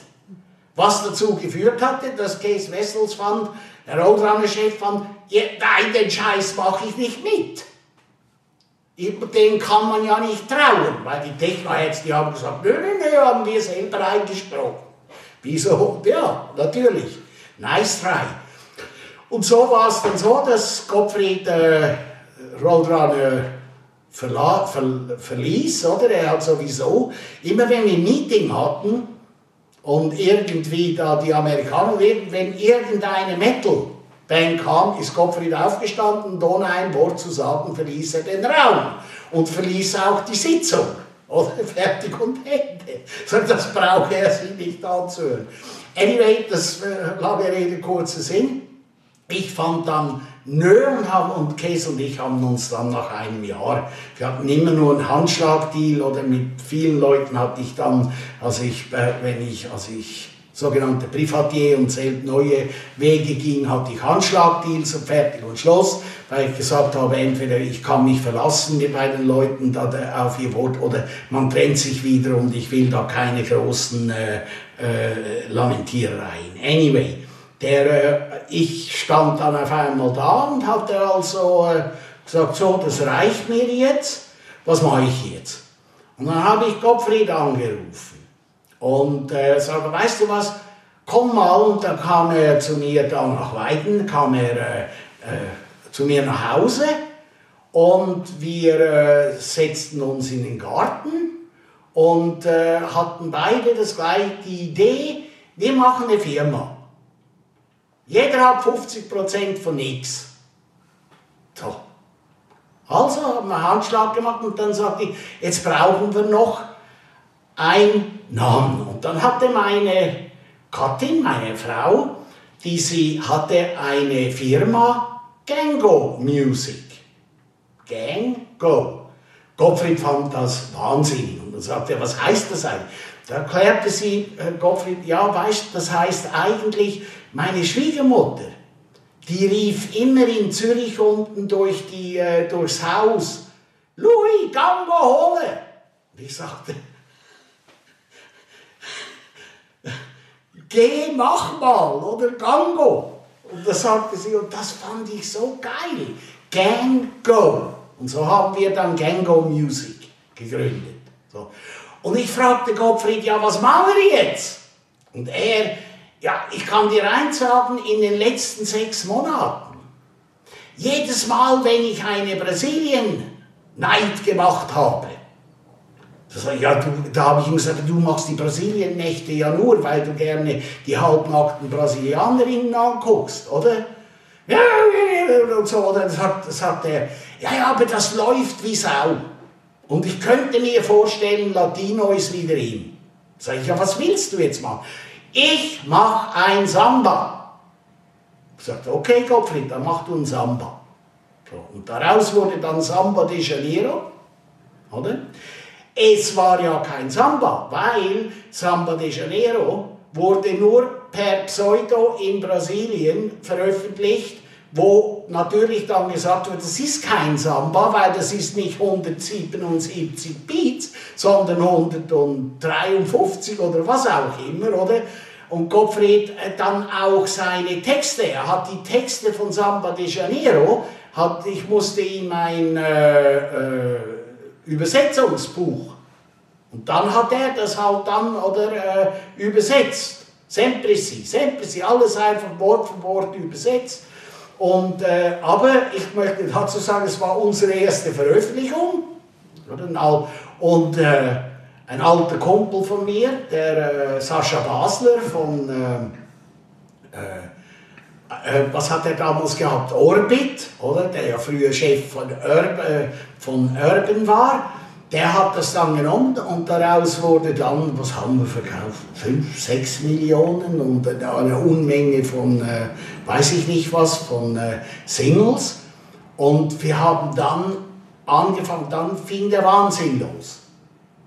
Gobbys Idee war einfach, wir haben Fred, der hat dann mit, äh, eigentlich mit am meisten mit dem Ramon Senker zusammen die Sachen produziert, hat dann die entsprechenden Namen Paffendorf, oder, weil er da wohnte, hat er, und äh, fragt man alles Mögliche, wurden aus dem Boden gestampft, dann wurden 12 Inches gemacht, Acetate, oder? Wenn der Track da war, und am Freitag kam Gottfried mich dann abholen, so um äh, 10 und dann ist, sind wir zuerst ins Tarn Center gefahren, damals die Großdisse hier in Köln, oder?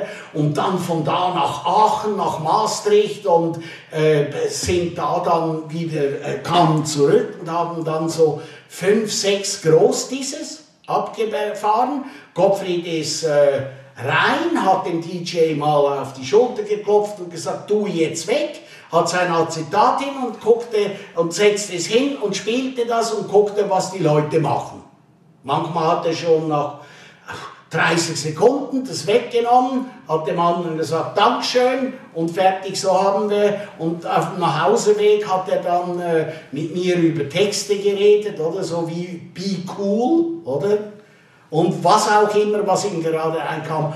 Und, äh, und dann hat er neu damit äh, rum äh, äh, experimentiert und wir haben dann ziemlich viele, dank auch natürlich Viva, Club Rotation, war ja die Haus- und Hofsendung von uns, wo wir immer dabei waren. Dann waren wir natürlich, äh, oh ja, jetzt muss ich ja mit ein, dann haben wir nach einem Jahr, kriegten wir ja dann auch einen seriösen DJ als zusätzlichen Partner, nämlich Pete Blanc von Blanton Jones, der das Problem hatte, dass er äh, äh, äh, einen Track hatte, den er unbedingt Gottfried vorspielen wollte, weil er Absagen rundum gekriegt hatte und äh, dass dann, und dieser Track, das war eine Single, die nachher, oder ein Track, der Nummer 3 wurde in äh, England und auch in Deutschland, überall weltweit eigentlich funktioniert. Das war Cream, die erste Single von Blanken Jones von insgesamt etwa, was hatten wir,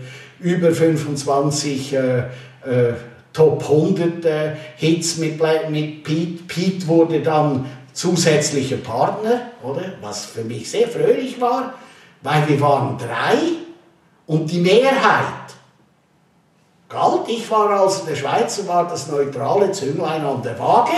Oder? Ich konnte die beiden Produzenten, die, das muss man schon verstehen, natürlich ihre Schwierigkeiten hatten, eine Produktion, die der andere machte, uneingeschränkt zu akzeptieren. Denn diejenigen von euch, die Blanken Jones kennen und die Welt des Trances, wo sie ganz, ganz vorne, weit vorne waren und den Wahnsinn, den Gottfried mit seinem, ja, das sagen wir mal, äh, die Schinkenstraße war in Mallorca, Mallorca war der Megapark und Schinkenstraße, das war das Chorpublikum, oder? Je später, je lieber. Und die beiden natürlich, man hatte so seine Probleme, sich gegenseitig zu versichern, dass man das gut findet. Mir war das egal, weil beides hat ja schließlich in den meisten Fällen funktioniert in den Charts. So, jetzt sind wir so langsam in den, siehst es, wie es geht vorwärts. Wir sind in den 90ern, wir hatten Hits, wir verdienten Geld, wir äh, waren auch äh, so, dass wir äh, in den verschiedenen Firmen wohl gelitten waren. Das Problem war ja zu der Zeit, äh, dass die meisten nichts anfangen konnten mit Dance aber es war halt einfach ein lukratives Geschäft. Also, und da wir wirklich Hits produzierten, nachdem Orbit uns nicht mehr finanzieren konnte, haben wir dann die Firma Warner gefunden und haben dann die Firma Edel gefunden. So. Und überall würde ich auch heute noch sagen, äh, wir waren nicht gerade äh, die, die äh, äh verständnisvollsten, was die Firma anbelangte, oder? Aber wir waren immer gut Unterhaltungswert. Von Django war brillant. Oder? Und vor allem, also, wo Gottfried und ich auftauchten oder mit Pete im Schlepptau, da gab es immer was zu lachen und man freute sich äh, entsprechend des Lebens. So. Und so kam es dann auch, dass äh, ich dann 1900, äh, was war das? 98 kriegte ich einen Anruf von den Ärzten, ob ich nicht Zeit hätte für sie, eine Plattenfirma zu äh, bauen, weil die Ärzte hatten sich in, zum Ziel gesetzt, weil Metronom ja dicht gemacht wurde, ihre eigene Firma, ihr eigenes Leben zu machen. Also habe ich dann neben Gengo und neben dem Wahnsinn auch noch, war ich noch der Vice President von der Vicepräsident, nicht der Vizepräsident, der Vicepräsident von dem Dreigestirn. Und das war auch eine nicht unerhebliche Aufgabe, oder? Wobei ich sagen muss, also als äh, Gesellschafter und als Chefs von ihrer Hot Action Records waren sie wirklich schon auch sehr gut. Warum waren sie sehr gut? Weil sie einfach eine geniale Band sind und mit Männer sind Schweine auch einen Hit abgeliefert hatten, den mal wieder mal sagen kann, so etwas ist nicht zu verhindern. Fertig und Ende, das ist einfach so. Habe ich also dann mit äh, Deal zu ihnen gesagt, ihr als Band, ihr braucht nicht eine full-fledged Schallplattenfirmen. Ich habe zu viele Firmen, die von äh, Gruppen gegründet wurden, gesehen, die hops gegangen sind, weil dann passiert zwei Jahre mal nichts, weil man sich einfach ausruhen muss und neu tanken muss, aber die Fixkosten laufen weiter.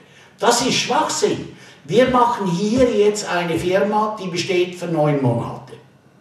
So, und nämlich drei Monate bevor das Album rauskommt und nachher noch sechs Monate äh, für, für die Tournee und allem und für die Nachbearbeitung der LP. Und nach neun Monaten löst ihr das Thema auf. Wenn ihr die Leute weiterhin braucht, dann könnt ihr immer noch dann reden, ob sie noch drei Monate weiterbleiben oder ansonsten sagt ihr nö und tschüss.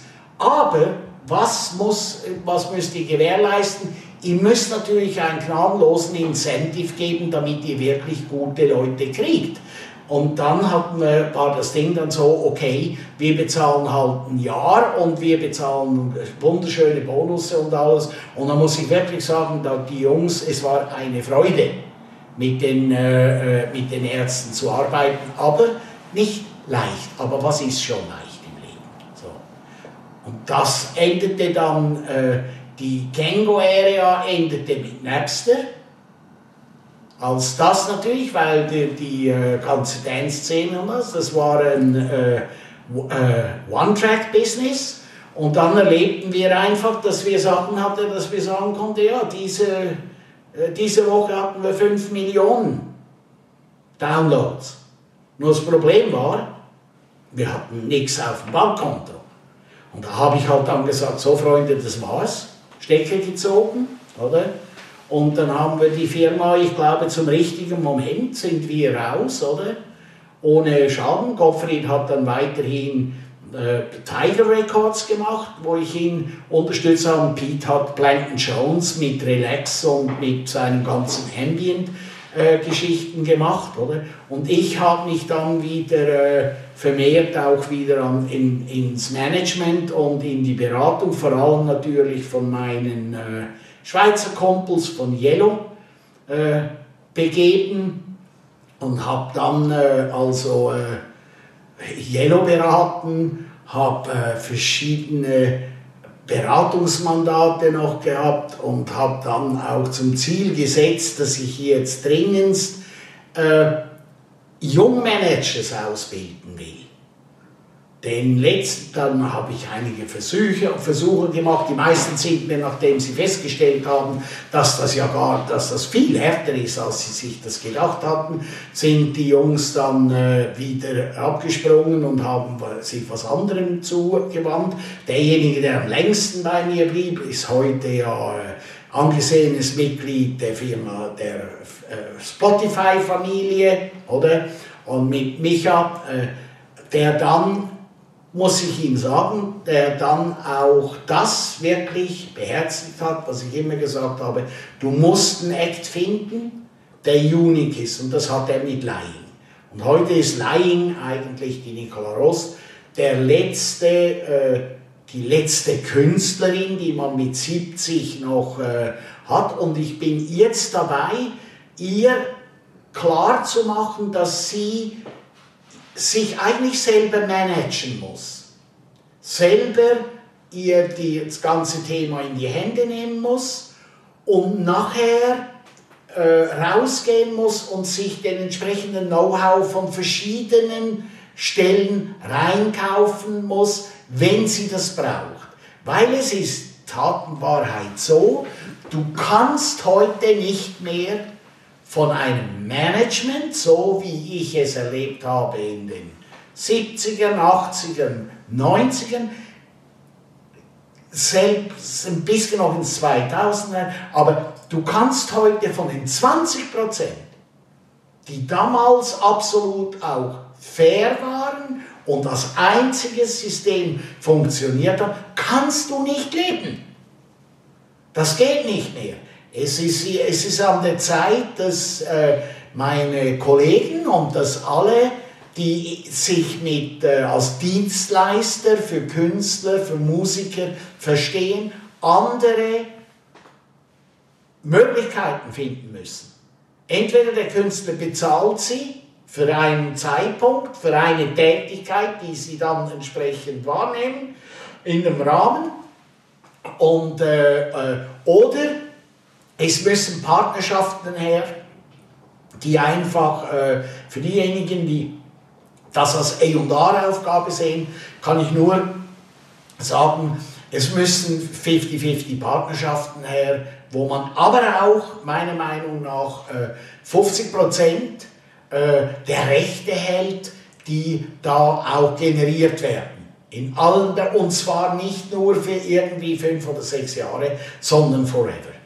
Ich kenne einen Fall, einen meiner Künstler, den ich außerordentlich schätze, Stefan Eicher, ein Schweizer, der äh, damals äh, mit seinem äh, Manager, der Martin Hess, der hat gesagt, ich bin nicht der Manager, ich bin der Impresario. Oder ich bin vielleicht der Verleger, wenn man mit dem Buch das vergleichen würde. Aber äh, die beiden hatten auch miteinander ein solches Symbiosenverhältnis, dass einfach der Martin auch 50% von allem, was da generiert wurde, besaß. Und als die beiden sich trennten, musste der Künstler ihn ausbezahlen. Und natürlich hat man einen Weg gefunden. Aber ich glaube, dass das, ein, äh, dass das die einzige Möglichkeit ist. Und natürlich bin ich auch der Meinung, dass äh, der Künstler, der, der kreative Künstler, der das herstellt, dass der ein sogenanntes Vorkaufsrecht haben sollte. Und natürlich, er muss sich auch immer im Klaren sein, je näher das natürlich an seinen Erfolgen liegt, umso höher wird die Abstandszahlung sein, die er zu bezahlen hat. Und es wird wenige Künstler geben, die dann wirklich äh, äh, sagen können, ja, ich bin in 20 Jahren immer noch ein kleines Vermögen wert. Oder? Aber auch das ist kein Problem, weil man weiß das schließlich und endlich von, äh, äh, von der Wirtschaft, wo das gang und gäbe ist, von Leuten, die Patentrechte äh, haben, da, wo man gibt es Formeln, die, äh, die, die da sind. Aber ich bin der Meinung, dass es äh, sich schwer verändern wird, das heutige Geschäft und dass die den Job eines Eonars, so wie ich ihn gemacht habe und erlebt habe, dass das nicht mehr existieren wird in, äh, in, in, in kurzer Zeit. Die, das sind Einkäufer heute von, sorry, wenn ich das so, äh, so sage. Oder? Und ansonsten bin ich sicher, dass äh, es immer, es wird nicht so sein, dass die Künstler oder dass die Musiker äh, nicht äh, äh, oder am, wirklich am Hungertuch nagen müssen. Wenn sie am Hungertuch nagen, dann wird was passieren. Und es wird ein paar Jahre natürlich dauern, auch jetzt noch, bis eine faire Situation da ist, dass du entsprechend äh, auch äh, Geld verdienen kannst. Oder wirklich, was heißt Geld verdienen kannst du auch heute. So viel, so gut. Ähm, ja, ich, ähm, also du weißt, ich, ich genieße die, die Gespräche mit dir und ich finde es immer extrem spannend äh, und äh, jedes Mal, wenn wir uns treffen und uns unterhalten, kommen immer neue Geschichten dazu, ähm, die mich fasziniert zurücklassen. Ähm, du hast viele Fragen, die noch im Zettel stehen, jetzt schon beantwortet, wie die Zukunft aussieht. Also ähm, ich finde es immer wieder spannend, wie ich auch eben kurz mal sagte oder auch dir schon mehrfach gesagt habe, ich finde es sehr wertvoll, auf diese ähm, Erfahrung einfach mal gemeinsam zurückblicken zu können. Und ich finde, man lernt ja einfach auch aus, den, aus, den, äh, aus der Vergangenheit irgendwo. Deswegen erstmal schon mal vielen, vielen Dank für diesen Rückblick. Ähm, zu den Künstlern. Gibt es irgendwas, was du einem Newcomer heute raten würdest? Also was sind so die Essentials für einen Künstler in deinen Augen, wenn man heute an den Markt geht? Ich glaube zuallererst äh, ähm, ist es, bitte lerne dein Handwerk. Und äh, bitte vergiss eins, es heißt Ausbildung vor Einbildung und nicht Einbildung vor Ausbildung. Und mit Handwerk meine ich sieh zu, dass du ein Instrument wirklich beherrschst, sei es Klavier oder Gitarre, aber wirklich beherrschst. Ich rede nicht davon, dass du äh, ein Riesentalent haben musst. Sieh zu, dass du schon in jungen Jahren, dass du eine Ahnung hast von Harmonielehre.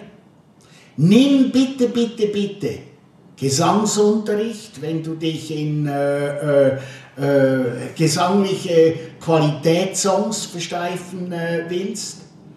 Und äh, übe, übe, übe. Und noch etwas. Bitte, bitte. Songwriting. Lerne, wie man einen Song schreibt. Wenn du es nicht kannst, bitte nerv die Menschheit nicht mit halbgaren Weisheiten, dann suche Leute, die das können. Es gibt nämlich solche, die können nicht spielen, die können nicht singen, aber die können genial dichten. Und jetzt kommt die Quadratur des Kreises. Sieh zu, dass du, wenn möglich, alles selber kannst, inklusiv, produ inklusiv produzieren. Und fang an, dich wirklich zu kümmern, was abläuft in diesem Musikbusiness. Und verlass dich nicht auf irgendwelche Weißnausers und Wellwishers oder äh, auf, äh, gut Deutsch gesagt, die meisten können mich von hinten sehen. Ich möchte das andere Wort doch nicht aus Pietätsgründen verwenden. Verstehe. Äh, das ist wichtig. Ähm, ja, das äh, äh, so, so sehr es zum Schmunzeln anregt, ich glaube aber, dass es doch sehr deutlich das da legt äh, und ich habe die volle Überzeugung, dass es genauso ist, ähm, was man heute braucht, um äh, ja, nach, nach vorne zu gehen als äh, Musiker. Vielleicht eines, das Ja. ich noch sagen will. Es ist natürlich heute auch so, weil äh, alleine äh, die Songs und Alben, wenn du auf die Bühne gehst und heute musst du auf die Bühne, sieh zu, dass du Entertainer-Qualitäten hast. Entertainer-Qualitäten bedeutet nicht, dass du äh, rumrasen äh, rumrasen musst wie Rumpelstilzchen, sondern es bedeutet auch, wenn, äh, dass du das Charisma haben musst, es vielleicht wie der große Van Morrison, nur dazustehen und weder zu lächeln noch sonst irgendwas und zu singen. Aber du musst lernen und, und wirklich auch geh hin und äh, äh, auch da gibt es genügend Leute, die einem helfen, die einen coachen, oder? Weil, okay, es gibt vielleicht 5% Talente, Talente, aber du hast nicht für alles Talente. Geh zu und hol dir Hilfe. Ähm, wir reden über, äh, über Musik. Ähm, du sagst eben, du bist immer noch so ein bisschen tätig ähm, und natürlich geht es ja auch nicht nur äh, um Musik, sondern eben auch um dich.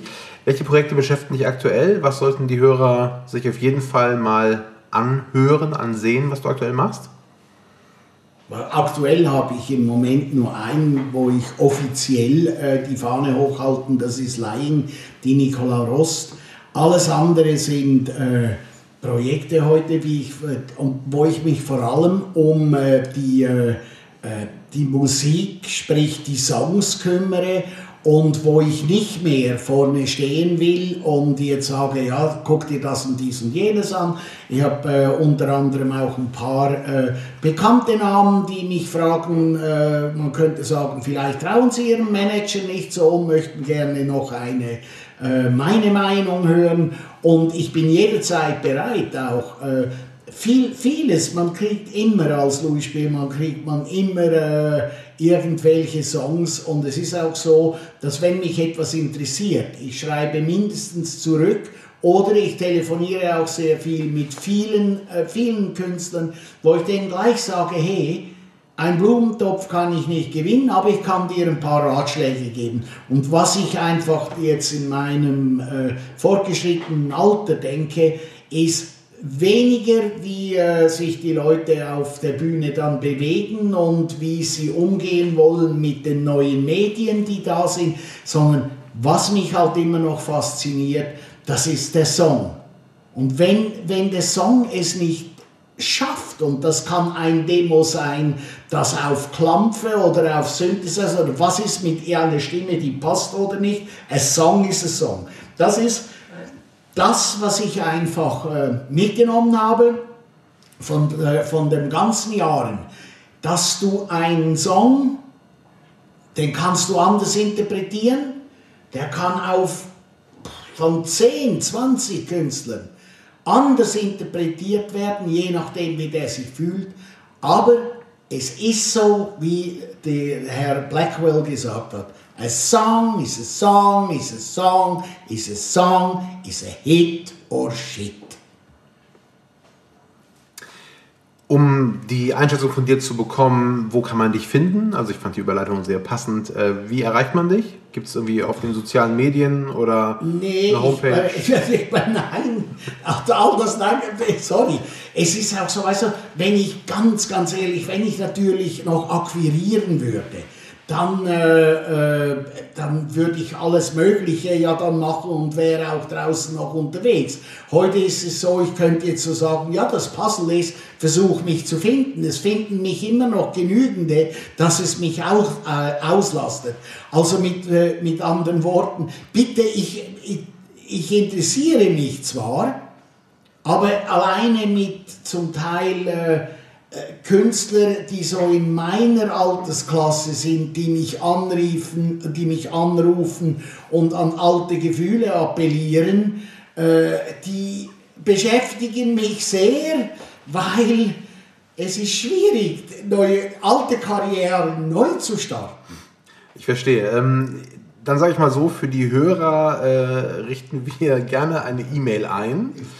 Äh, und die findet ihr wie immer in den Show Notes. Ähm, da sind alle äh, Infos auch zu diesem Gespräch drin und äh, weiterführende Links. Ähm, eine der abschließenden Fragen. Wen sollten wir auf alle Fälle mal in diesem Podcast interviewen? Wen glaubst du, sollten wir sprechen und wer kann neuen aufsteigenden Künstlern helfen?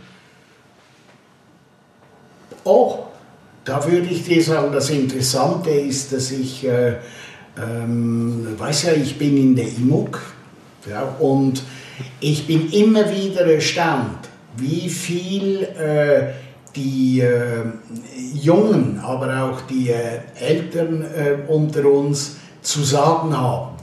Und äh, mach ruhig weiter so, wie du jetzt machst, wenn du sie alles, weil das Interessante ist ja auch, wenn man Künstler helfen will, da gibt es eigentlich keine vorgefertigten äh, Papers, sondern äh, zuerst muss man den Künstler wirklich oder die Künstlerin wirklich auch mögen, vice versa, und dann muss man kreativ sein und dann muss man herausfinden, wo kann ich der oder dieser Person entsprechend weiterhelfen. Oder ich bin da, äh, ich glaube, dass du wirklich, es hat mich, äh, ich finde, in der IMUG hat man jetzt so viele interessante Leute, auch sehr viele, die jetzt anfangen. Die, das würde ich dir auch euch raten, dass ihr auch Menschen oder dass ihr auch Jungmanagers, nenne ich sie jetzt mal, die mit einem riesen Enthusiasmus rangehen und die ganz sicher mehr Enthusiasmus als ich haben. Bei mir ist dann nach die oftmals äh, nach 30 Sekunden die Batterie leer, weil ich haben schon alles gehört. Wer braucht das? Aber gibt es irgendwie einen speziellen, den du, den wir einladen sollten zum Interview? Eine Person, Persönlichkeit? Wenn, wenn, äh, wenn du sie nicht schon auf dem Le dann ganz sicher die Karin Heinrich. Nicht nur, dass wir uns beide äh, Jahrzehnte äh, äh, verbindet. Und äh, Karin kann dir dann erklären, wie sie dazu gekommen ist. Aber äh, sie, sie ist eine der wenigen Frauen, die wirklich, wirklich äh, A&R-Geschichte in Deutschland geschrieben haben, die auch Management-Geschichte geschrieben hat und die ganz sicher zu den Pionieren gehört. Ich war jahrelang in der EMOG, da war Karin die Einzige, die das Fähnchen für äh, das weibliche Geschlecht hochgehalten hat. Also wenn, wenn ich da mal wünschen darf, dann wünsche ich mir Frau Heinrich. Ja, ich, also ich freue mich sehr über diese Empfehlung und Karin und ich haben schon gesprochen, deswegen die Einladung steht schon und äh, umso mehr und umso besser, äh, wenn das von dir noch vorgeschlagen wird. Ähm, lieber Louis, wir haben für jeden Gast immer ein persönliches Geschenk. Und du wirst damit schon gerechnet haben, denke ich. Oh. Es gibt ein Fläschchen Wein für den Heimweg. Und wenn ich das richtig interpretiere, ist das dein Lieblingsweißer oder euer Lieblingsweißer, der Cloudy Bay. Ja, das ist er, weil wir äh, einen Teil von unserer Hochzeitsreise in diesem wunderschönen Ländchen namens Neuseeland verbracht haben. Vielen herzlichen Dank. Sehr gerne. Ich weiß auch, du hast dich nicht lumpen lassen. Merci. Nein, jederzeit nicht. Ähm, ähm, bevor es zum, zum Schlusswort geht, äh, möchtest du den Hörern noch irgendwas auf den Weg geben? Gibt es noch irgendwas, was du noch loswerden willst, was bei dir ansteht an Projekten oder irgendwas? Für diejenigen, die sich wirklich das Leben in der Musikbranche, ob als Künstler oder als Manager, äh, oder auch nur als Mitläufer machen wollen, den kann ich nur sagen, immer dran denken. You're the best, fuck the rest. Wunderbar. Äh, Und wer ist dieser Spruch nicht als letzter? Äh, Wir haben noch den bekannten Glückskeks äh, mit der Bitte, den zu öffnen und vielleicht das kurz einmal noch vorzulesen, abschließend, was du darin findest. Okay. Okay, okay, okay. Oh. Et Kölsche Rund Grundgesetz. Oh, der Schweizer hat sogar noch Schwierigkeiten. Paragraph 6. Haben wir immer so gemacht. Ja, stimmt, haben wir immer so gemacht, aber war oftmals auch falsch. aber ist ein guter Spruch. Das Kölsche Grundgesetz zum Abschluss. Äh, vielen, vielen Dank fürs Zuhören. Lieber Louis, nochmals herzlichen Dank fürs Dabeisein. Wie ich finde, und ich hoffe, dass sich alle Hörer da anschließen, eine sehr, sehr, sehr spannende äh, Geschichte. Ähm, alle weiteren Infos gibt es wie immer unter www.theredcat.de. Und äh, ja, von meiner Seite vielen Dank und bis zum nächsten Mal. Dankeschön. Vielen Dank fürs Zuhören. Das war Inside the Music Business. Präsentiert von The Red Cat Agency. Mehr Infos gibt es wie immer unter www.theredcat.de. Bis zum nächsten Mal.